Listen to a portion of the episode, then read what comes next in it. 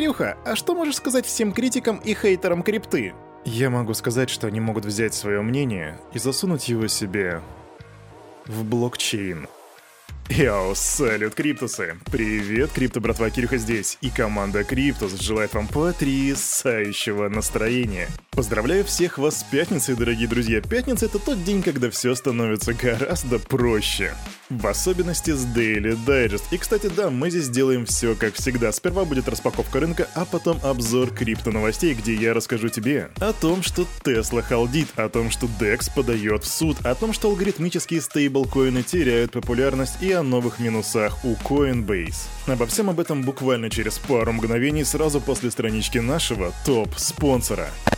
Крипто-кошельков много, но команда Криптус ставит лайк лишь одному – мобильный DeFi кошелек OneInch. Для многих стран тут доступна покупка криптовалюты с помощью обычной банковской карточки. Ну и, конечно же, ты можешь хранить, пересылать и обменивать свои токены по максимально выгодным курсам с доступом ко всем децентрализованным биржам. Расширь свои криптогоризонты с мобильным DeFi кошельком OneInch. Качай на Android и iOS. Ссылка в описании.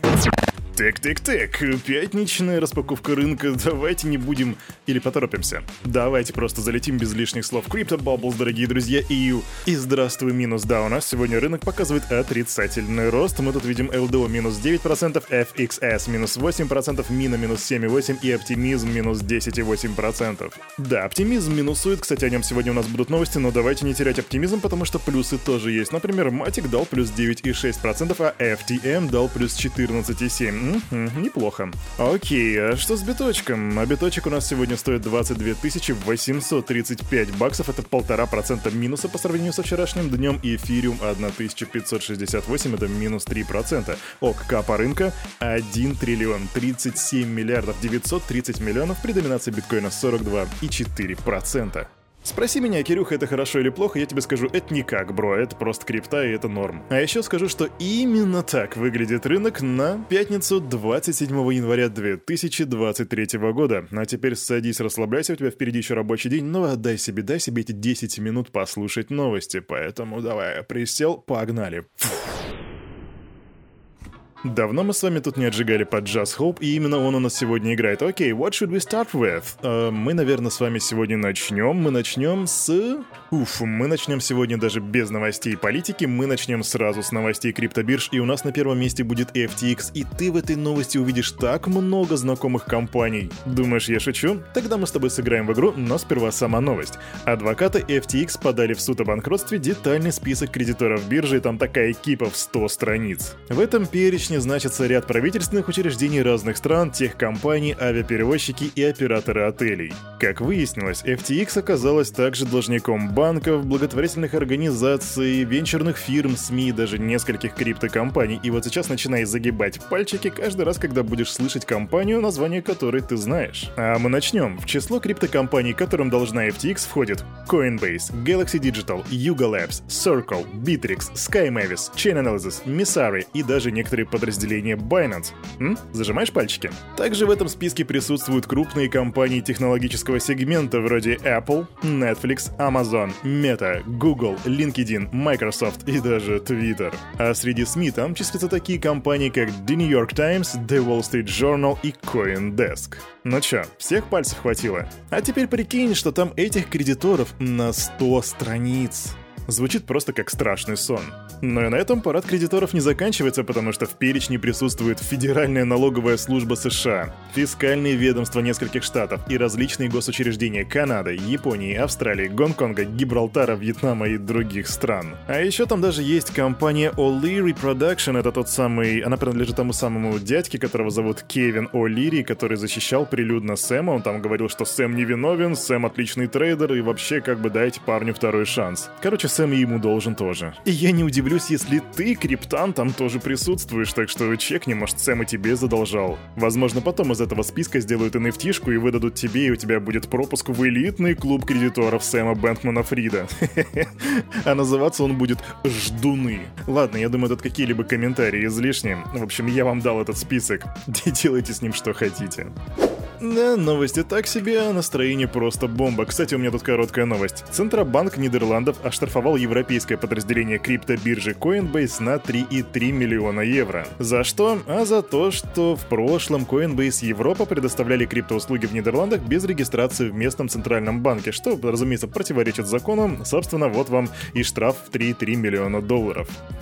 Дорогие криптоны, тут подъехала статистика от CryptoCompare, и она касается алгоритмических стейблкоинов. Ты же знаешь разницу между алгоритмическим стейблкоином и обычным? Если ты новичок и еще не знаешь, то рекомендую быстренько бежать и делать свой собственный ресерч по, этому, по этой теме, а для тех, кто в теме, слушайте дальше. Доля алгоритмических стейблкоинов на рынке стабильных монет обвалилась с 12,4%, это было как раз незадолго до краха Terra USD, до нынешних 1,7%. И кажется, что это кошмар, как так до этого дошло, ведь да, и такая популярная монета, но на самом деле просто на USD приходилось как бы 79,8% рынка, и после того, как он упал, вы сами знаете, что произошло.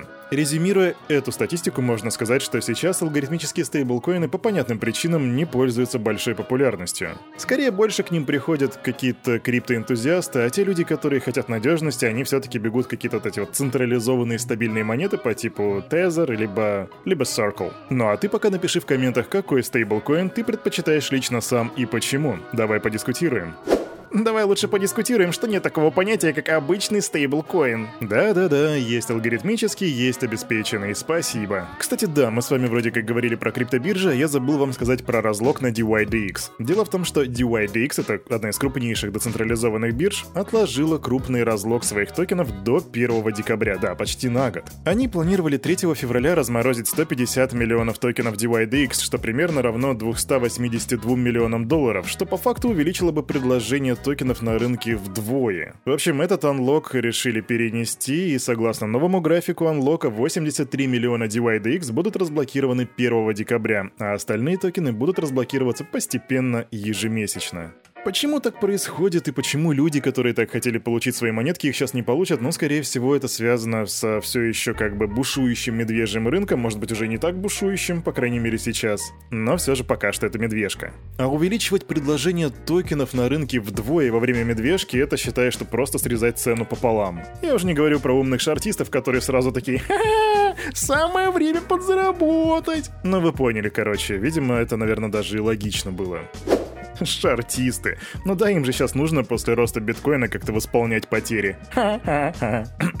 Так, а мы переходим к новостям криптопроектов, и у нас тут оптимизм. Дело в том, что суточный объем транзакций в сети второго уровня оптимизм сократился до 238 тысяч с недавнего значения 800 тысяч. И так удивительно вышло, что это падение совпадает с окончанием поощрительной программы, которая называется Optimism Quest для пользователей NFT-шек. Если ты новичок и не знаешь, что такое оптимизм, то оптимизм — это решение второго уровня уровня для эфириума, которая предназначена для увеличения скорости работы и масштабируемости сети. Ну, собственно, как и большинство вторых уровней. В общем, теперь оптимизм не оптимистично теряет практически 65% своего трафика. Но зато я думаю, что вот те пользователи, которые остались, это будет его как бы такая нативная целевая аудитория, которая, возможно, так и останется с оптимизмом. Идем дальше.